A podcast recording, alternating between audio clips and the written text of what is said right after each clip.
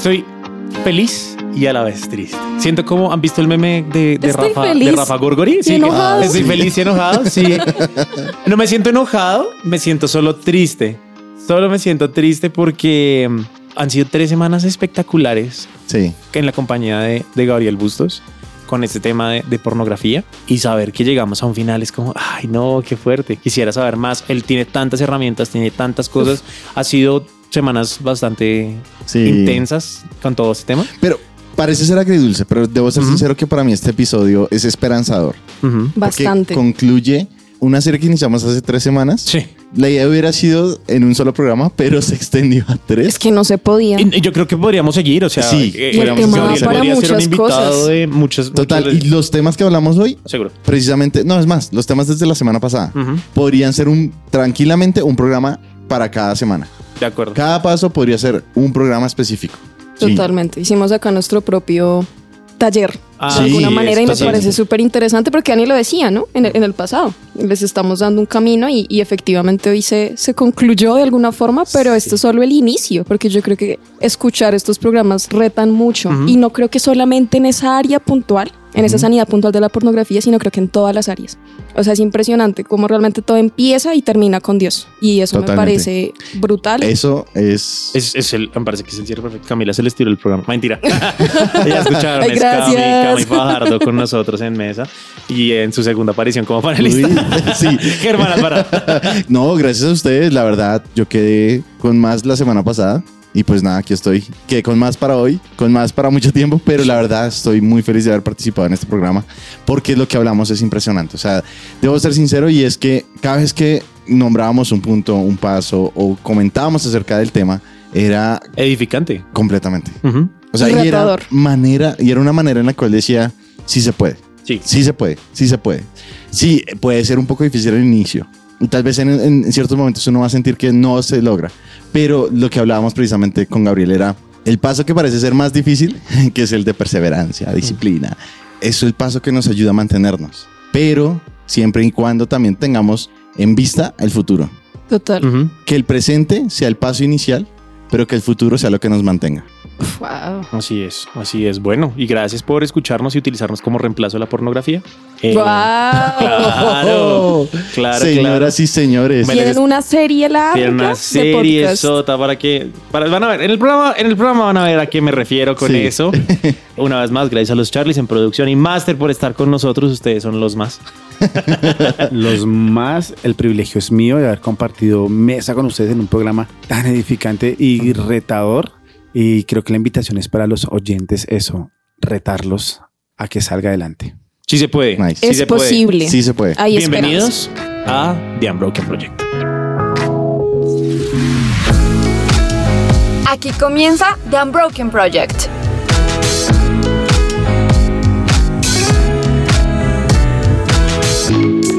que rescató varias cosas de las que dijiste. Y entre esas está con quién me rodeo. Tú ahorita diste el ejemplo de- del amigo que te puede decir, no, venga, vamos y comemos esta hamburguesita o, o esto que, que no es tan light. Pero creo que ahí también podemos rescatar el tema de no está mal que tú estés en la iglesia y estés luchando con pornografía. Lo malo es que no estés aprovechando las personas con las que te puedes rodear, que sean amistades que te impulsen a salir de ese hoyo en el que te metiste. Porque lo malo no es que yo esté en la iglesia, sino lo, lo malo es que yo sea orgulloso y no reconozca que necesito ayuda. Por eso ya recor- recorrimos todos estos pasos de cambiar mi mentalidad, alzar la mano, rendir cuentas, pero también es con quién me estoy rodeando, ya sea personas, sea situaciones o sea redes sociales o todo lo que me puede llevar de nuevo a ese hoyo.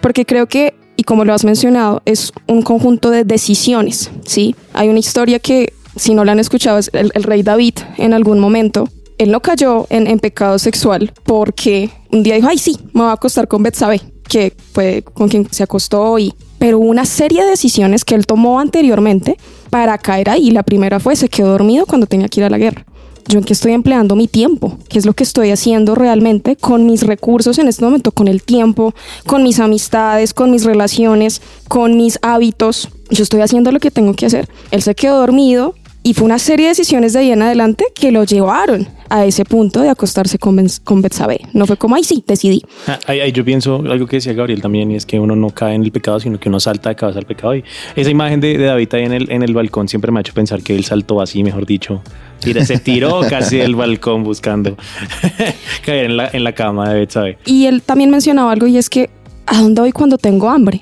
¿En qué momento estoy vulnerable? Identifico en qué momentos estoy vulnerable, por ejemplo.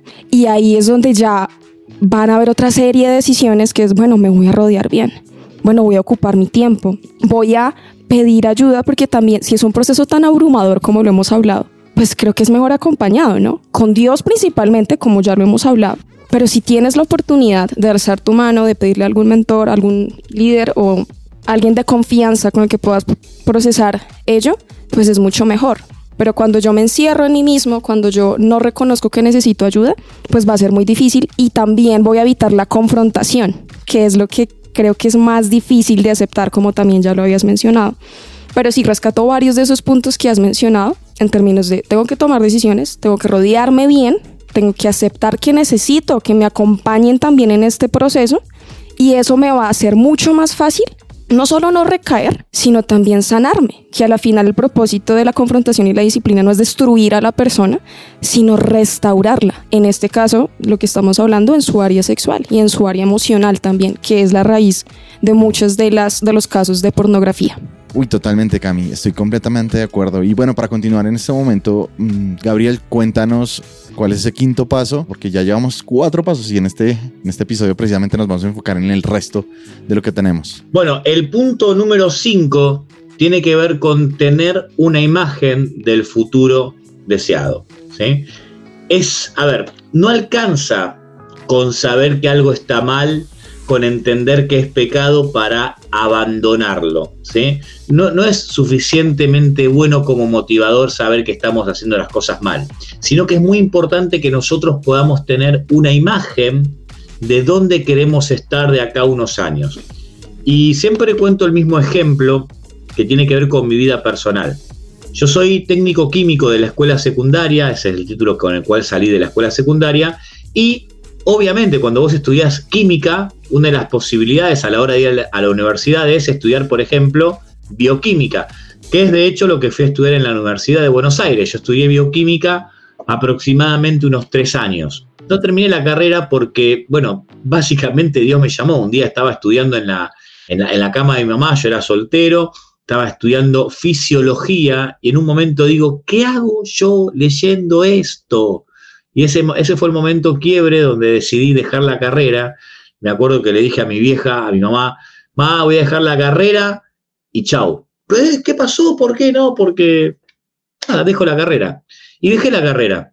Ese año estudié inglés como para aprovechar el tiempo y después de eso mi pastor me aconsejó una carrera, fui a ver de qué se trataba, que era administración de empresas, no me gustó y muy frustrado salgo y entonces veo, eso era en la Facultad de Ciencias Económicas y entonces veo a lo lejos que decía Ciencias Sociales. Dije, a ver, fui. Y cuando entré a la Facultad de Ciencias Sociales y vi la carrera re- de Relaciones Públicas, que es hoy mi formación académica, soy licenciado en Relaciones Públicas, me encantó, me enamoró. Y entonces empecé a estudiar. Pero ¿qué pasaba? Yo estaba acostumbrado a física, química, matemática, biología. Yo estaba acostumbrado a las ciencias duras y de repente me estaba encontrando con materias como psicología, sociología, filosofía, antropología. ¿Y qué me pasaba a mí? Leía y no entendía. Y a diferencia de los pequeños centennials de hoy en día que nacieron con YouTube y Wikipedia bajo el brazo, yo no tenía esas herramientas. Yo no le hablaba a Siri y Siri me respondía, y mucho menos estaba el chat GPT. O no sé, no sé, GPT, ¿no es? Sí, sí, sí. Ese chat feo. Entonces, yo tenía que ir a los libros, leía y no entendía. Y para buscar una respuesta me volvía loco. Entonces, ¿por qué terminé mi carrera? ¿Por qué fue que pude terminar? Porque yo sabía para qué estudiaba. El saber a dónde voy le dio sentido al esfuerzo. Yo estudiaba no para trabajar para una gran empresa. En realidad yo estaba digamos, haciendo una carrera como formación ministerial, para hacer lo que exactamente ahora estoy haciendo. Para eso estudiaba. Entonces, con la vista puesta en este tiempo, o tiempo atrás también, es que yo me esforcé y terminé mi carrera universitaria. Mm. Entonces, es muy importante que la persona que está consumiendo pornografía pueda ver más allá, que pueda ver más allá de sus limitaciones, que pueda ver más allá de sus dolores, que pueda ver más allá de la circunstancia en la que está, del contexto en el que está. Y tiene que romper con ese maldito círculo vicioso que representa el aquí y el ahora en el que lo envuelve el oscuro mundo porno. Wow. Es satisfacción aquí, satisfacción ahora y rifo o perjudico mi futuro. Porque en definitiva, con cada entrada a un video porno lo que estoy haciendo es postergar mi recuperación. Ujú. Y eso implica visión, visionarme, no solo en mi área laboral, que es tu ejemplo, sino en mi área familiar y emocional. ¿Cómo esto va a impactar mis generaciones? Si yo quiero tener una familia, si voy a ser sano, eso va a permear todas las áreas de mi vida. Además, siento que es, un- es una herramienta de apoyo al punto 4 de constancia, perseverancia, paciencia, porque la Biblia también lo dice que pues donde hay, donde hay propósito, pues en ese lugar no hay, no hay pecado. Y es que me parece interesante porque hay un complemento, porque para iniciar necesitamos pasos cortos, Pasito a pasito, pero para mantenernos necesitamos una visión. Así y a la es. final, esa visión va a ser el resultado de todos esos pasos que diste día tras día de permanecer firme, Wow. de buscar a re- relacionarte con Dios. Y todo eso al final va a ser esa gran meta que veías imposible y ya no va a ser un año sin pornografía, sino va a ser una vida sin pornografía. Así y es. eso va a permear todas las áreas de tu vida y te va a permitir verte a ti mismo y ver el futuro brillante que tienes por delante y todo lo que tienes por construir y conquistar también. Y, y pienso, pienso en temas de, de generaciones, de Wow. una persona que es adicta a cualquier cosa y decide salir o, o es consciente, yo estoy seguro que no va a querer nunca que un hijo Y abre que el pasar por camino lo mismo. para su generación. No, exacto, pero, pero puede ser, puede ser de beneficio de, oiga, yo no tomé una decisión a tiempo y mi hijo estaba pasando por exactamente lo mismo, o estoy tomando decisiones ahora, estoy buscando herramientas y luego va a llegar el momento en el cual voy a poder dar la mano a mis hijos para que ellos sí. Y la influencia que va a tener no solo en la familia directa, sino también Así en es. los amigos, en los hijos de los amigos, en, la, en, la, en el- la esfera de influencia que uno tiene. Claro, Y el día de mañana le vas a decir a alguien, oye, yo estuve ahí, pero se puede salir adelante. Así es. Brutal. Eh, Es muy interesante, ah, para, para mí por lo menos escucharlos a ustedes, porque es como que van de alguna manera masticando lo que, lo que, lo que vamos charlando y se hace como, como todo un gran, gran mensaje. Está, y estoy está segura bueno. de que las personas que nos están escuchando Ujú. también está siendo muy edificante es. y están siendo muy retados, así como nosotros aquí lo estamos siendo. Seguro, nuestra, nuestra oración con este programa es que sea, que traiga libertad, que traiga libertad a, a alguien que en verdad lo necesite. Así es.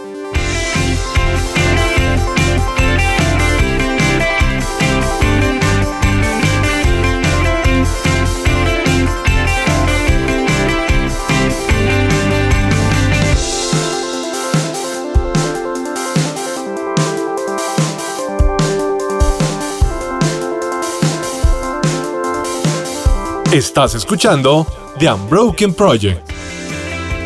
Seguimos, Bueno. yo creo. Esto está. No paramos, seguimos. faltan dos- Ya nos quedan- sí. sí, tres ya- puntos, tres puntos claves. toca- Tres puntos clave que es importante Sí. cerrarlos. Bien, por eso, para cerrar este, este paso número 5, es importante tener en cuenta que cuando sabemos para dónde vamos, el esfuerzo tiene sentido. Saber a dónde voy le da sentido al esfuerzo. Por eso, el desafío es para que la gente pueda soñar, que sueñe con una familia sana, que sueñe con sus hijos, que sueñe con ir a la universidad, con tener un buen trabajo, por, que sueñe con, con ser y hacer lo que Dios planeó para la persona. Que se imagine viviendo en santidad, que se imagine libre de pornografía. Y yo sé que para muchos el soñar tiene casi carácter utópico, producto de las cosas que vivieron en su pasado. Pero tienen que saber que no importa lo que le pasó en el pasado, no importa lo que le dijeron, no importa de dónde viene, verdaderamente las cosas pueden cambiar. Eso es fundamental, ¿sí? Que tengan en cuenta lo que dice la palabra, esto de que ni ojo vio, ni oído yo, ni nadie se imaginó las cosas que Dios tiene preparadas para los que lo aman. Que sepa, que sea consciente que del pozo se sale y el barro se limpia, que ponga su mirada al lugar a donde Dios lo quiere llevar. El paso número 6 tiene que ver con reemplazar la pornografía. Es necesario que tengamos en cuenta lo siguiente. Una persona que es adicta o una persona que consume mucha pornografía elaboró todo un sistema de vida y de pensamiento que gira en torno al consumo de pornografía. Entonces, si vos solamente le suprimís el consumo de pornografía, le genera a la persona un vacío y una sensación de pérdida que afecta a la persona de forma significativa, que es muy difícil de gestionar. Por eso tenemos que abordar esta problemática de una manera sabia y planificada. No se trata simplemente de sacarle la pornografía. Una de las cosas que les pregunto a los chicos cuando me escriben es, ¿y vos? ¿Querés salir de la pornografía? Y la respuesta es sí, claro, por eso te estoy escribiendo. Y entonces le pregunto de vuelta, ¿de verdad querés dejar la pornografía? Sí, obvio, por eso te escribo. Y entonces le pregunto otra vez, como Jesús con Pedro, Pedro, ¿me amas? ¿De verdad querés dejar la pornografía? ¿Por qué? Porque el consumo de pornografía va mucho más allá del momento en el que la persona está consumiendo.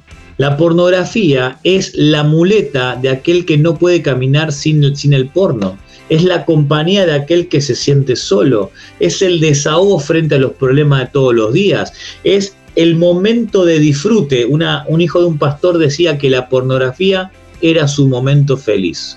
La pornografía es la anestesia frente al dolor y es la posibilidad de escaparme de aquellas cosas que me afligen. Entonces la pregunta es, ¿yo quiero prescindir de todo eso?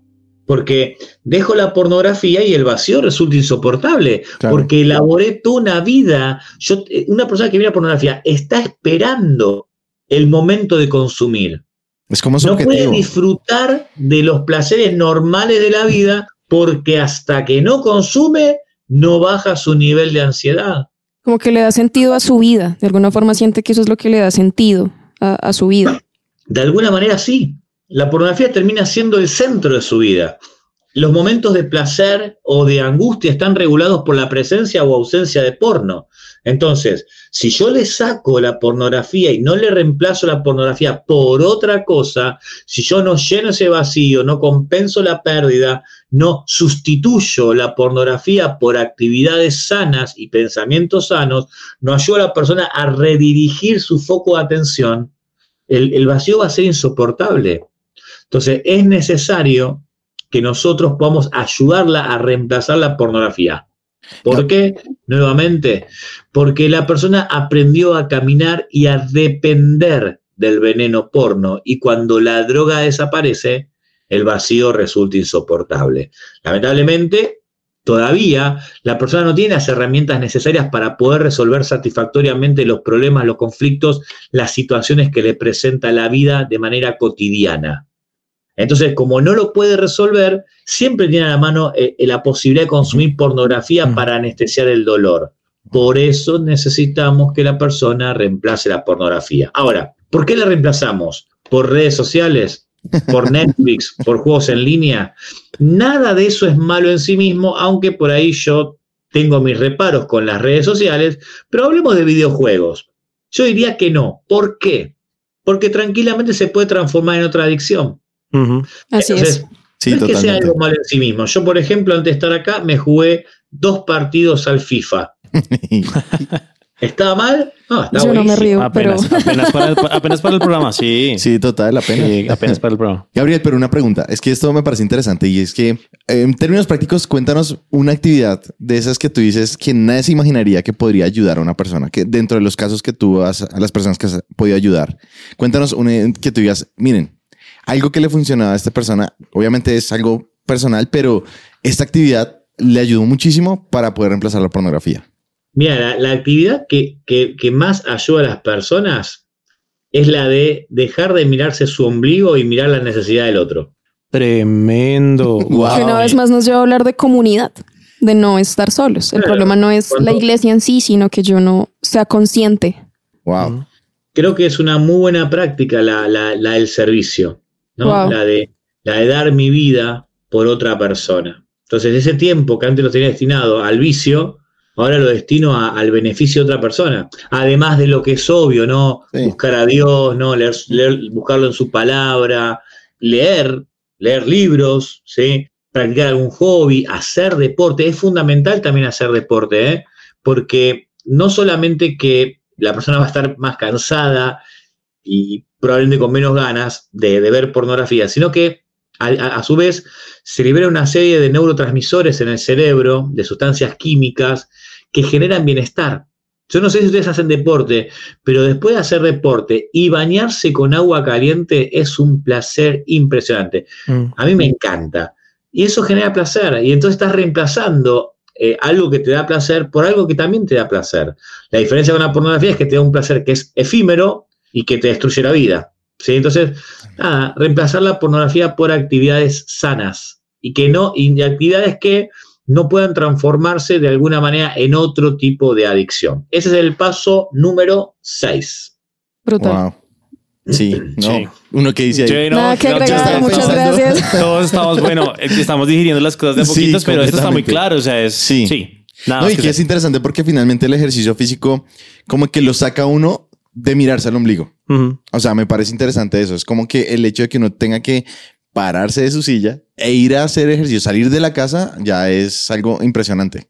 Además, hablando de temas ya un poco más como físicos y como consecuencias de, de- de consumo de, pornografía y masturbación, la cabeza después de eso queda como vacía. Entonces, Sí. reemplazarlo y poder ser productivo, eh, utilizarlo para eh, mejorar en, en hobbies, en, en actividades que en realidad puedan ser, ser pues como de, de fruto, pues Sí. es, es- es Algo una que edifique.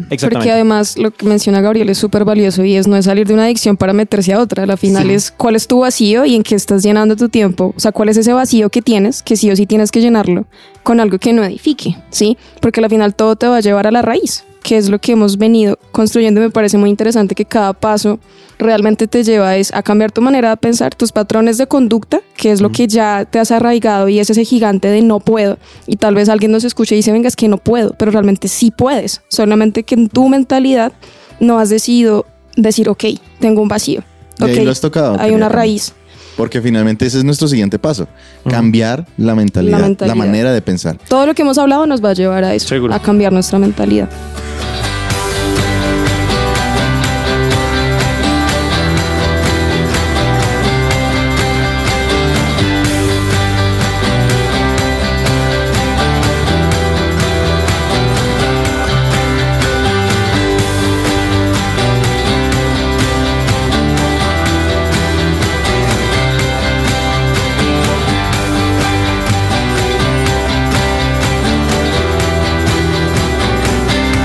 Su presencia radio te acompaña.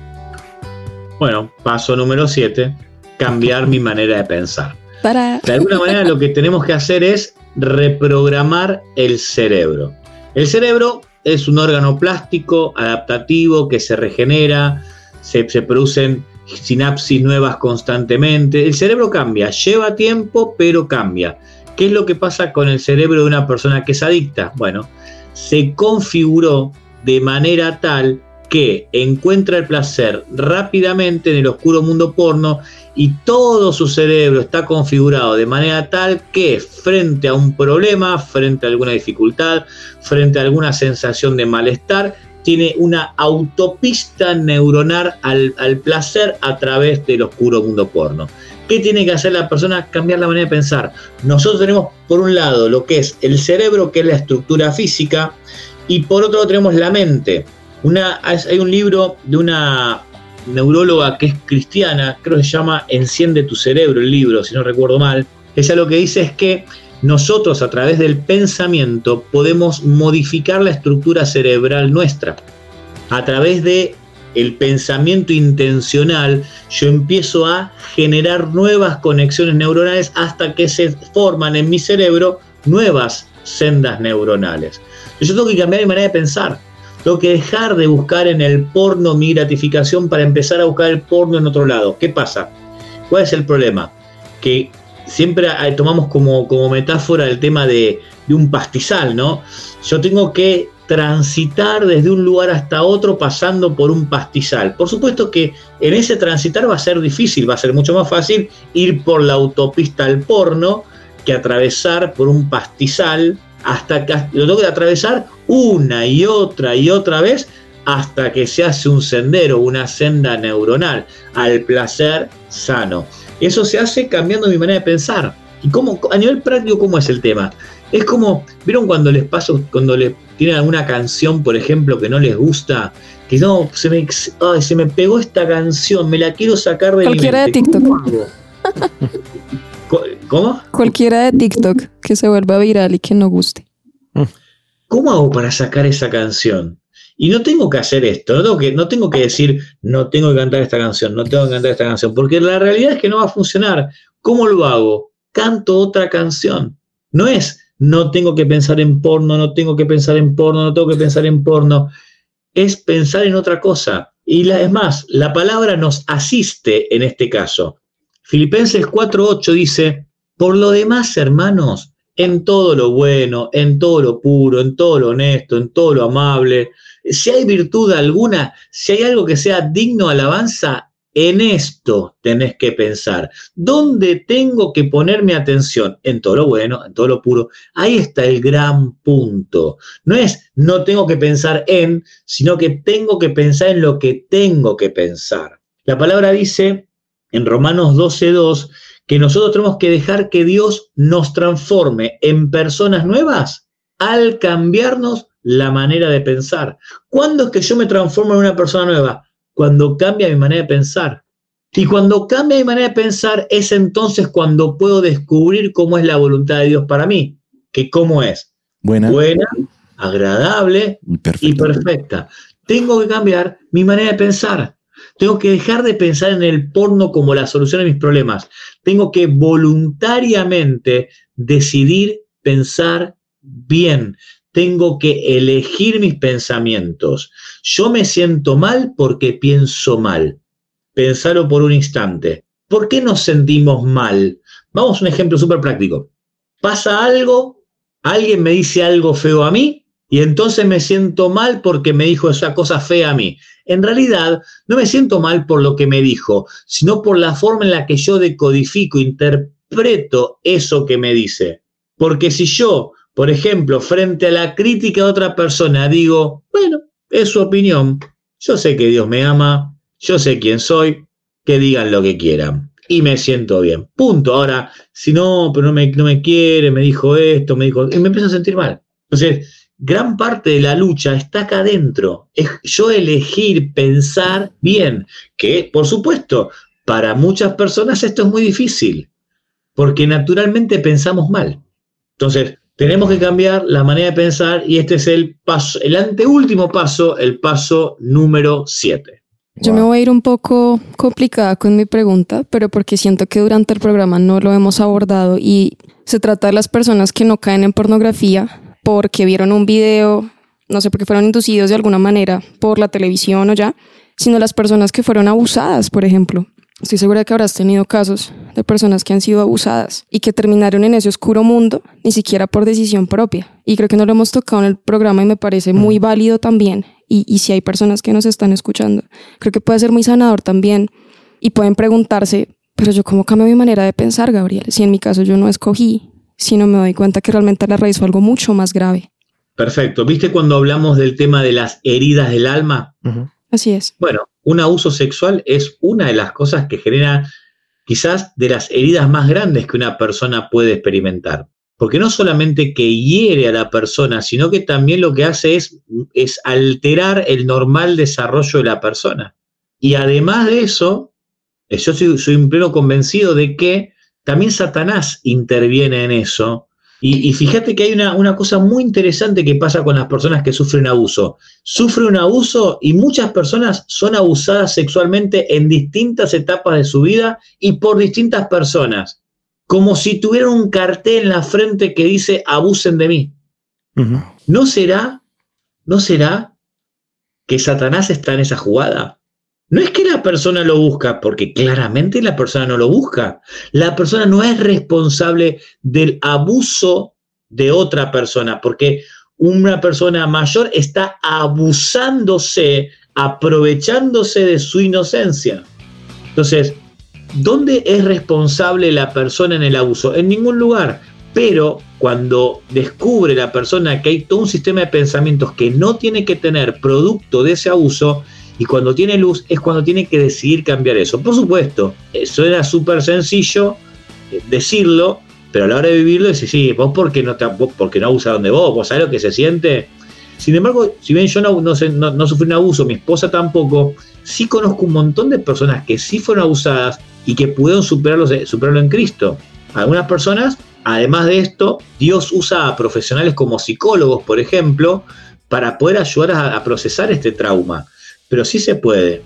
Y en definitiva, en definitiva, si rascas hasta lo último, te encontrás que tenés que sanar, tenés que perdonar. Entonces, volvemos al punto de la raíz.